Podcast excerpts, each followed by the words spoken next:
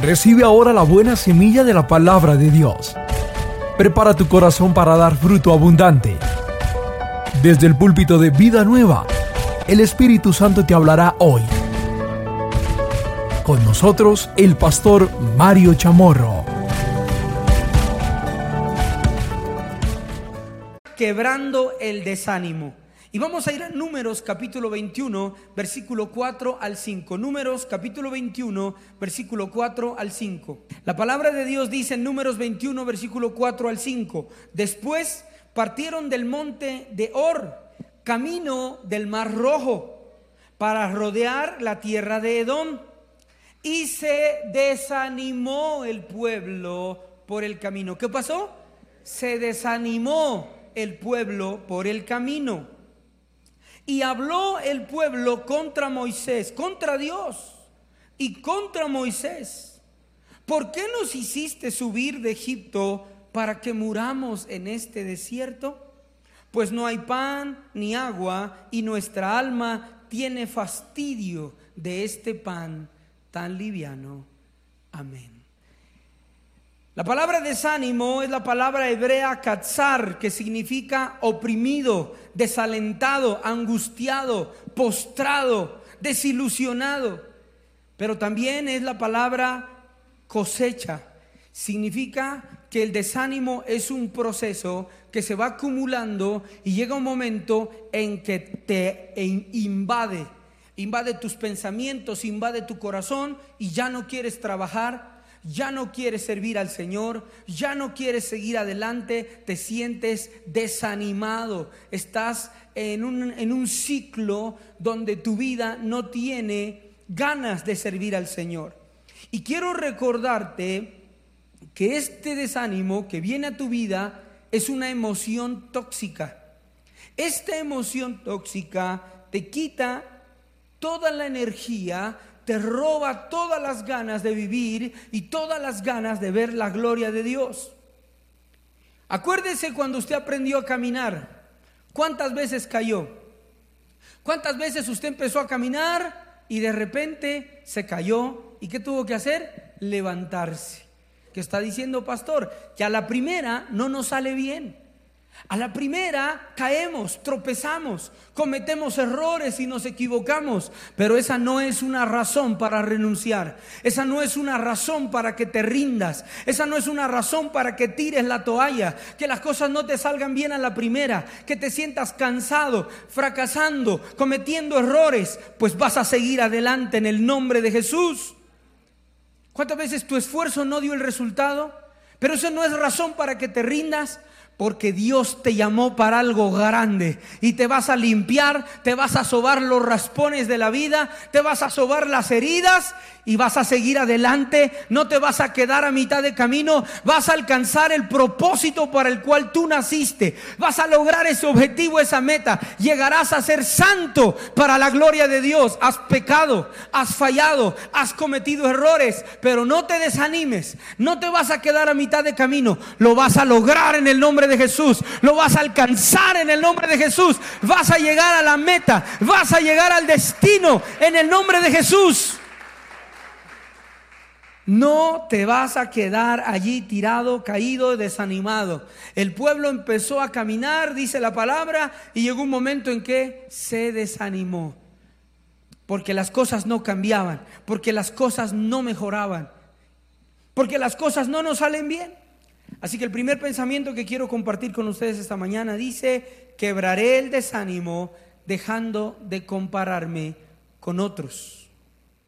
Cuando ves Instagram, cuando ves Facebook y ves que otros tienen qué casa, qué carro, qué hijos, qué piscina, qué vacaciones, qué zapatos, qué reloj, y usted una manillita de estas de cinco mil.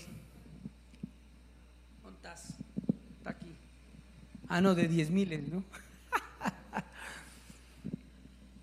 y, y usted ve en Instagram y usted ve en Facebook qué cosas tan lujosas y, usted se desanima porque usted empieza a comparar lo que otros tienen con lo que usted tiene. Y entonces usted dice, ¿por qué a él Dios sí lo bendice y a mí no? ¿Por qué a él sí le va bien y a mí no? ¿Por qué esto y a mí no? Deja de estar pendiente de, lo, de, de las victorias de otros. Si ves lo de otros y eso te produce en tu corazón bendición, te produce alegría, te produce paz, pero si te produce envidia, si te produce malestar, si te produce celos, no lo hagas, porque está trayendo desánimo a tu vida. Pero quiero enseñarte algo esta mañana y es que muchos muestran la felicidad, pero que tal vez no la tienen. Renuncia a, menospreciarte y renuncia a sentir envidia, malestar por las bendiciones de otro. Vea, le aseguro que usted la pasa mejor que muchos que muestran cosas. ¿Usted la está pasando mejor? ¿Usted está disfrutando más? Así que disfrute su vida en el nombre de Jesús, disfrute su familia y disfrute lo que tiene. En el Salmo 73, no alcanzo a leérselo ahorita, solo les cuento lo que pasó y ustedes lo pueden leer en su casa. En el Salmo 73, el director de alabanza del rey David, que se llamaba Asaf, dice la Biblia que llegó un punto en que tuvo envidia de los malos, tuvo envidia de los pecadores, se sintió mal porque ellos estaban prósperos, prósperos o prosperados los malos tenían todo. Y en estos días que estaba dando uno de mis cursos de fundamentos, uno de los discípulos me dijo eso. Pero ¿por qué a la gente mala le va bien? Es que hay gente mala que le va bien. Y le dije, usted no sabe en realidad lo que hay más allá de ese dinero, más allá de esos carros, más allá de esas propiedades. Usted no sabe lo que hay. En mi experiencia, en lo que yo conozco, muchas de esas cosas son solo un materialismo, pero no hay paz, no hay tranquilidad, no hay hogar, no hay amor. Él le decía, un hombre millonario, uno de los hombres más ricos de acá de la ciudad de Pasto, falleció hace poco. Y su familia lo odiaba. ¿De qué le sirve tener tanto, tanto dinero? Más de 3 mil millones de ganancia anual. Pero su familia lo odiaba. ¿De qué sirven 3 mil millones? Si tu esposa te odia, si tus hijos te odian. ¿De qué sirve eso? Solo, literalmente solo, murió solo. Deja de compararte con otros porque te vas a desanimar. No sabes los problemas que esas personas tienen. Tú no lo sabes. No sabes la, la, depresión, la angustia, la aflicción que ellos tienen. Detrás de las máscaras hay otra realidad. Disfruta lo tuyo en el nombre de Jesús. Disfruta lo que tienes. ¿Sabe por qué usted se compara con otros? Porque usted ha permitido en su vida la ingratitud. Ay, si tuviera el trabajo de él. Uy, si me estuviera yendo como le está yendo a él. Ay, esto. Agradece por lo que tienes. Ahora, mira lo que tienes. Por favor, en este momento, piensa en todo lo que tienes. Mira tus manos, mira tus pies, mira tu cuerpo, piensa en tu familia. ¿Qué tienes? Y dile, Señor, gracias, soy demasiado afortunado, soy demasiado bendecido. Voy a dejar de compararme, voy a dejar de mirar los éxitos, los, las bendiciones de otros para sentirme mal y voy a alabarte por lo que soy y por lo que tengo. Agradece por lo que tienes. Te voy a dejar una tarea a partir de hoy. Cuando tú pagues algo, dile, Señor, gracias por proveerme para pagar esto, para comprar esto. Cuando puedas ir a la tienda y comprar una botella de agua y la compres, di gracias Señor. Cuando te la entreguen, di gracias Señor. Cada cosa que tú tienes es la misericordia de Dios, es la bondad de Dios, es la mano de Dios. Da gracias por todo en el nombre de Jesús. Diga fuerte, Dios tiene lo mío. Dios me hizo muy especial seré más agradecido. Entonces, en el Salmo 73, que usted va a leer ahora en la casa, lo anota ahí en sus, en sus apuntes, este hombre se desanimó al ver el éxito y la prosperidad de los impíos. Y él se vio a sí mismo y dijo, yo sirvo a Dios, yo estoy guardado para Dios y a mí no me va tan bien como a ellos. Y llegó al punto, ¿saben qué dijo? Dijo, en vano he limpiado mis manos en inocencia. Dijo, en vano le sirvo a Dios. El director de alabanza del rey David Asaf. En vano, ¿para qué tanta consagración? ¿Para qué tanto estar en un templo? ¿Para qué tanto estar en una iglesia? Si Dios no me bendice, si Dios no me ayuda. Vea, los narcotraficantes, los coqueros, ellos sí, ellos sí tienen todo. Dígale a tres personas, no te equivoques. Vamos, vamos, vamos, dígale a tres personas, no te equivoques. La Biblia dice muy claro, la bendición de Jehová es la que enriquece y no añade tristeza. La Biblia dice claramente, las riquezas que se obtienen a la ligera al final no serán bendecidas. La Biblia dice claramente, es mejor lo poco del justo que las riquezas de los impíos. Alaba a Dios por lo que tienes. Agradece a Dios si te comes dos papitas con ají, no hay carnita, no hay frito, no hay hornado, no hay chicharrón, solo dos papitas con ají. Alaba al Señor que lo puedes disfrutar. Ardila Lule, uno de los hombres más ricos en Colombia, tiene una enfermedad en su lengua, en sus papilas gustativas, que no puede percibir el sabor de la comida. Usted sale ahora y se come un heladito y mmm, fresa, mmm, guanábana, mmm, mora.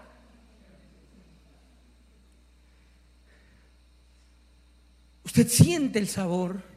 Usted alaba a Dios por eso el hombre más rico de Colombia, dueño de Postobón, RCN y no sé qué tanta cantidad de cosas, no puede saborear los alimentos. Dígale gracias por todo lo que me has dado.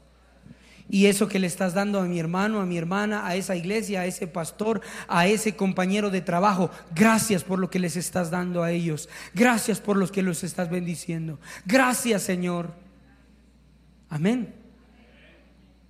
Porque si usted permite esa envidia en su corazón, usted se va a desanimar. Entonces los cristianos envidiosos que yo conozco se las pasan desanimados. Claro, porque están comparándose con lo que tiene el otro, lo que hace el otro, lo que mira el otro, lo que digo el otro, y, y yo, y lo mío, y lo mío, y lo mío, y ahí están. Por eso Caín mató a Abel. Porque en lugar de decir, voy a dar una ofrenda mejor, dijo, ah, Abel. Ah, Abel sí dio mejor. Y lo mató, la Biblia dice que lo mató. En lugar de haberse arrepentido y de haber dicho, voy a hacerlo mejor la próxima vez. Vas a hacerlo mejor la próxima vez en el nombre de Jesús. Cuenta una parábola que Satanás estaba limpiando sus herramientas. Y Dios le dijo, te voy a quitar todas tus herramientas. Y Satanás las tenía allí todas. Y dice la parábola que le dijo, te voy a quitar todas. Déjame una. Déjame al menos una. Dijo, bueno, está bien, escoge una sola. Solo una te voy a dejar. ¿Cuál escoges? ¿Cuál cree que escogió Satanás? El desánimo. Satanás escogió la herramienta del desánimo. Dijo, si los cristianos se desaniman, se desmotivan, no van a lograr el propósito de Dios, no van a lograr sacar adelante su casa, su familia. Mucha gente se queda en el camino por el desánimo. ¿Y qué? ¿Qué causa el desánimo? Compararse con otros. Cuando usted se compara con otros, entonces usted tiene envidia y usted se desanima. Número dos, Quebraré el desánimo perseverando. No importa cómo comienzas, sino cómo terminas. Mucha gente empieza a leer un libro, pero no lo termina. Mucha gente comienza el camino de Dios, pero no lo termina. Muchas personas comienzan a servir al Señor, pero no lo terminan. Lo importante no es cómo comienzas, sino cómo terminas. Cuando comenzamos algo, normalmente empezamos de lo poco. Pero la Biblia dice en Job, aunque tu principio haya sido pequeño, tu postrer estado será muy grande. No te desanimes por empezar pequeño, no te desanimes por empezar poco. Eso es bonito, eso es bonito, porque Dios traerá su bendición grande. Entonces usted tiene que perseverar aunque se equivoque, aunque cometa errores y aunque peque. Usted tiene que perseverar. Asaf, que estaba desanimado porque vio lo que otros tenían, se comparó con lo que él tenía y tuvo envidia. La Biblia dice que volvió al templo como siempre lo hacía. Perseveró. Asaf fue y cuando entró a la casa de Dios, el Espíritu Santo ministró su vida. Y dijo, hasta que entrando en el santuario de Dios comprendí el fin de ellos. Cuando florecen los impíos como la hierba, es para ser cortados eternamente. Y le dijo, Señor, perdóname, yo era como una mula. Eso dice el, Salmo 73. No piense que el pastor Mario es como mal hablado para predicar y que dice caballo y que dice mula. Eso está en la Biblia. En Isaías dice, no seas caballo. Sí, en Isaías capítulo 1. Y en el Salmo 73 dice, yo era como una mula. Sí, Quisiera que le diga al que está al lado no sea mula, pero de pronto alguien se ofende. Pero en el Salmo 73 dice así, yo era como una mula, no entendía, una bestia delante de ti. No entendía, Señor, que tú tienes lo mío. Dios tiene lo tuyo. Dios tiene lo tuyo, Dios tiene lo tuyo, Dios es fiel. Viene un día, hay una hora para ti, hay un día y hay una hora para ti. Dios no se olvida, Dios no es injusto. Hay una hora y hay un momento para ti en el que Dios te va a sorprender. Hay un momento y hay una hora, pero tienes que perseverar. La Biblia dice, el que pone su mano en el arado y mira atrás no es digno de mí. No se puede mirar atrás, no se puede rendir. Pero duele, pastor. Sí, duele. Sécate las lágrimas y sigue. Pero duele, sí, duele. Pero hay que seguir adelante. Siga adelante. Con fuerza o sin fuerza. A veces corremos, a veces caminamos y otras veces nos arrastramos, pero avanzamos. Yo me he desanimado. Claro que sí. Yo he sentido desánimo también. He sentido que las fuerzas se me van. He sentido que la tristeza viene. Sin embargo, vengo a servir al Señor aunque esté triste, aunque esté afligido, aunque tenga problemas. Pero yo conozco personitas que cuando tienen problemas no vienen a la iglesia, no vienen a la casa de Dios, no les sirve al Señor, ¿Por qué no fuiste a servir? No, es que tengo problemas. Qué mula. Ah, digo, qué, qué mal. Ese momento es el momento para venir a la casa de Dios. Ese es el momento para servir al Señor. ¿Cuándo? Cuando estés desanimado. Cuando estés sin fuerzas. ¿Usted por qué cree que la gente exitosa lo ha logrado. Porque aunque estén en la crisis más tremenda, ellos siguen. Ellos siguen, ellos no se dejan basar por sus emociones. El problema de mucha gente es que es emocionalista y si no se sienten bien, no hacen las cosas. Y tienen la frase más, perdóneme, ahí sí lo voy a decir, tienen una de las frases más tontas que se ha sacado por ahí, es que no siento. Y si yo no lo siento, no lo hago. ¡Qué caballo! Lea Isaías y, Salmos. Quite esa frase de su boca, de su mente, eso está equivocado. Hay que hacer las cosas aunque no se sienta. Usted tiene que ir a trabajar aunque no sienta hacerlo. Por eso algunas personas se la pasan cambiando de trabajo cada tres meses. Es que no me siento bien aquí. Es que no me. Y nunca lo logran porque no se sienten. Es que no siento y no siento y se la pasan. Y cambian de pareja cada año, cada dos años, cada tanto, están cambiando de pareja constantemente. ¿Por qué? Porque dicen, ya no siento las maripositas, los cuyes que se revolcaban aquí, ya no siento eso. Pues aunque no sientas, es tu esposo, es tu esposa, y vamos para adelante en el nombre de Jesús. Aunque no sienta, lo tengo que hacer. Aunque no sienta, lo tengo que hacer. No importa que me sienta triste, que me sienta afligido, tengo un llamado, tengo una meta, tengo un propósito en mi vida y tengo que seguir adelante en el nombre de Jesús. Aunque peques, aunque cometas errores, aunque te equivoques, aunque la embarres, tienes que seguir y seguir y seguir y seguir y seguir. y seguir en el nombre de Jesús. Las más los más grandes empresarios y los más grandes deportistas de la historia se han desanimado. Sin embargo, nunca se rindieron. No se rinden y siguen y siguen y siguen.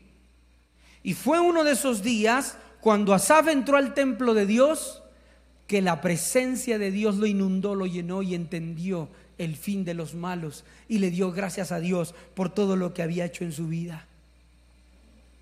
D.L. Moody, uno de los más grandes predicadores que ha existido, el hombre más escuchado antes de la invención del micrófono y de todos estos eh, aparatos y estos equipos, fue D.L. Moody. En una ocasión se le burlaban porque él tenía un acento, tenía un problema en su forma de hablar. Y se le burlaban a veces cuando él predicaba. En una ocasión, alguien le dijo, Dele Moody, usted hoy tuvo 14 errores en su predicación. Yo los anoté. 14 palabras que no se deben decir. No es la forma correcta de utilizar esas palabras. 14. Y se lo dijeron de una forma tan dura que a él le dolió en su corazón.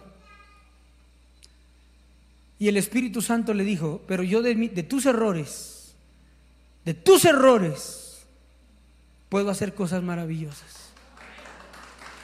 ¿Y sabe qué pasó? Que el Espíritu Santo le dijo a Dele Moody, cometiste 14 errores hoy. ¿Y cuántas personas le entregaron su vida al Señor hoy? Y cuando fueron a contar, 14 personas le entregaron su vida a Cristo ese día. El día que él cometió 14 errores, 14 personas le entregaron su vida al Señor y le dijo, yo soy el Dios aún de tus errores. Entonces, aun cuando usted se equivoque, aun cuando usted falle, usted no se rinda. No se rinda. Dígale a tres personas, para adelante, para adelante y para adelante. Ah, es que qué pereza, es que qué aburrido, nadie cree en mí, nadie me apoya. No, Dios te ayuda, Dios te ama, Dios cree en ti, siga, vamos para adelante. Es que no veo, vamos para adelante. Es que no veo, vamos para adelante.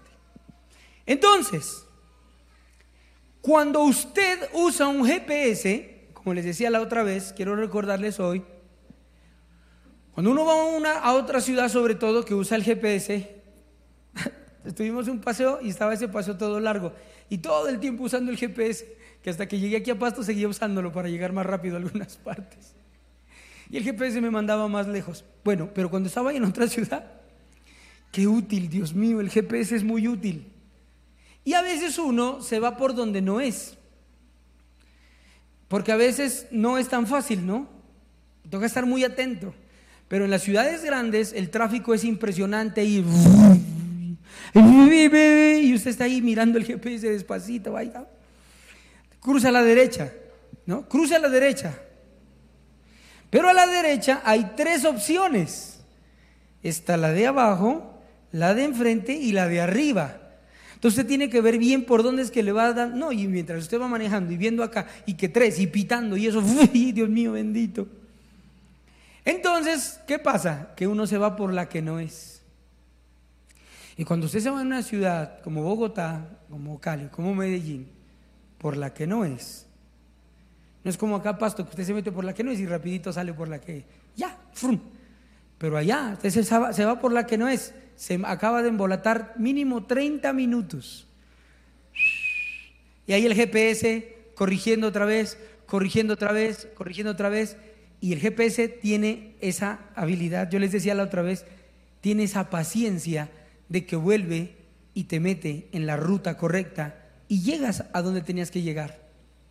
Algunos de ustedes dicen, ah, ya me fui por donde no era, tomé la decisión que no era entré en una relación con la persona que no era, entré en un trabajo que no era, me metí en una iglesia que no era, hice algo que no debí y entonces piensan que ahí se acabó todo.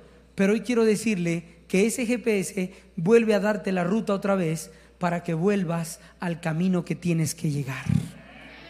Entonces no importa todos los errores que hayas cometido, todas las eh, eh, infracciones que hayas cometido, hoy, esta mañana, Dios te dice, tengo una nueva ruta para ti, te voy a volver a encaminar, te voy a volver a encarrilar, te voy a volver a poner en el rumbo, en el destino para el cual te llamé. No estás perdido, yo te voy a guiar otra vez. No estás acabado, no estás acabada, no te desanimes. Ya me perdí, perdí el tiempo, perdí el año, perdí la vida, perdí el dinero. Dice, no, vas a recuperar el tiempo, vas a recuperar el dinero, vas a recuperar la fuerza. Yo te voy a encaminar otra vez, yo te voy a llevar otra vez al camino que debes seguir. Si usted siente que Dios no responde a sus oraciones, también usted se va a desanimar. El Señor como que no me responde, el Señor como que no me escucha, pero quiero decirle hoy que todas esas oraciones se van acumulando, se van acumulando. Hay oraciones que Dios responde el mismo día. Hay oraciones que Dios responde en una semana. Hay otras que responde en un mes. Hay otras que responde en un año. Hay otras que responde en diez años. Pero todas las responde. Ahora, a veces el Señor te va a decir que no a cierta oración que tú hagas. El Señor te va a decir que no. Entonces, dame esto, Padre, yo necesito esto. Y el Señor no te lo va a dar. Pero va a haber otras cosas que Él te va a dar. Lo importante, escúchame muy bien, es que estés ahí en la presencia del Señor, aún en medio del desánimo, aún en medio del dolor, aún cuando las cosas no salgan bien. Lo importante es que estés ahí. Colosenses capítulo 4 versículo 2 dice, dedíquense a la oración, perseveren en ella con agradecimiento. Así vas a vencer el desánimo en oración, entrando a la presencia del Señor, doblegando tu vida y diciéndole, Señor, estoy desanimado. Señor, estoy desanimada. Eso es perseverar en esa en esa bendición. ¿Qué va a hacer usted cuando esté desanimado? Va a volver a la presencia de Dios. Va a volver a doblar sus rodillas. Y se lo va a decir a Dios, no es pecado. Eso no es pecado. Que tú le digas, Dios, no quiero servirte, no tengo ganas. No tengo ganas de cantar, no tengo ganas de predicar, no tengo ganas, no tengo fuerzas. ¿Me puedes ayudar? Tú le puedes decir eso a Dios. Estoy a punto de renunciar. Estoy a punto de embarrar. ¿Cuántos hogares se salvarían si antes de tomar una decisión se doblaran las rodillas delante de Dios? ¿Cuántas empresas saldrían adelante si antes de tomar la decisión se doblaran las rodillas? ¿Cuántos ministerios, cuántos liderazgos, cuántas iglesias, cuántos grupos seguirían si esa persona desanimada dobla sus rodillas y le dice, Señor, se acabaron mis fuerzas. Y el tercer y último pensamiento que quiero dejarte esta mañana es ese. Quebraré el desánimo buscando la voluntad de Dios. Cuando usted se sienta sin ganas, cuando usted se sienta sin fuerzas, te sientas traicionado, sientas que te mintieron, sientas que te engañaron, sientan que no tienes ganas, que no tienes apoyo, que no estás haciendo las cosas bien, cuando sientas que no eres para eso. Hay personas que dicen, yo como que no, no nací para ser cristiano, como que no nací para estar en una iglesia. Hay personas que llegan a un punto que dicen, yo creo que no nací para ser mamá o ser papá, ser esposo, ser empresario. Yo creo como que no sirvo.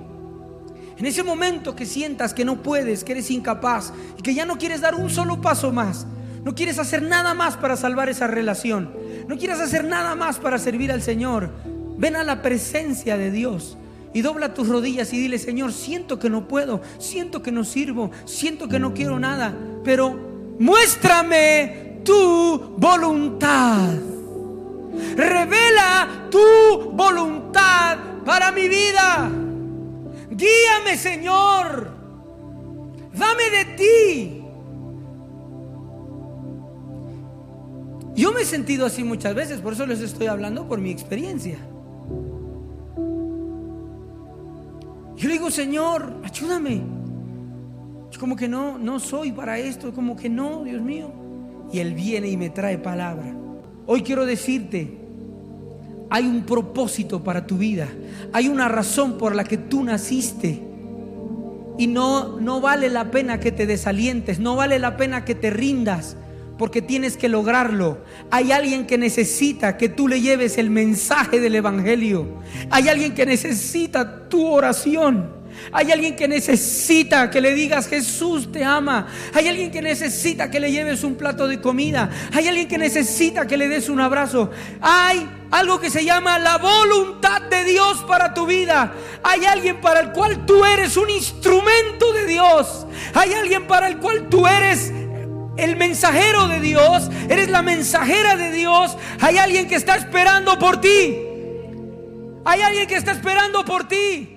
Que te levantes, que sigas adelante, que sigas estudiando, que sigas preparándote, que sigas mejorando porque te estás preparando tu hijo te espera, tu hija te espera, tus nietos te esperan, tus, las generaciones te esperan. Y tienes que seguir adelante en el nombre poderoso de Jesús. En Salmo 127.1 dice, si el Señor no construye la casa, el trabajo de los constructores es una pérdida de tiempo. Si el Señor no protege la ciudad, protegerla con guardias no sirve para nada. Esto significa que si no haces la voluntad de Dios, todos tus esfuerzos son en vano, son inútiles. Pero si haces la voluntad de Dios, cada uno de tus esfuerzos dará resultado. Si estás haciendo la voluntad de Dios, si estás haciendo lo que agrada a Dios, no te desalientes, no te desanimes, no te rindas, no te quedes en el camino. Sigue porque lo que viene es grande en el nombre poderoso de Jesús. Amén. Iglesia Vida Nueva presentó palabra, intimidad, comunión y salvación con el pastor Mario Chamorro desde Pasto, Colombia.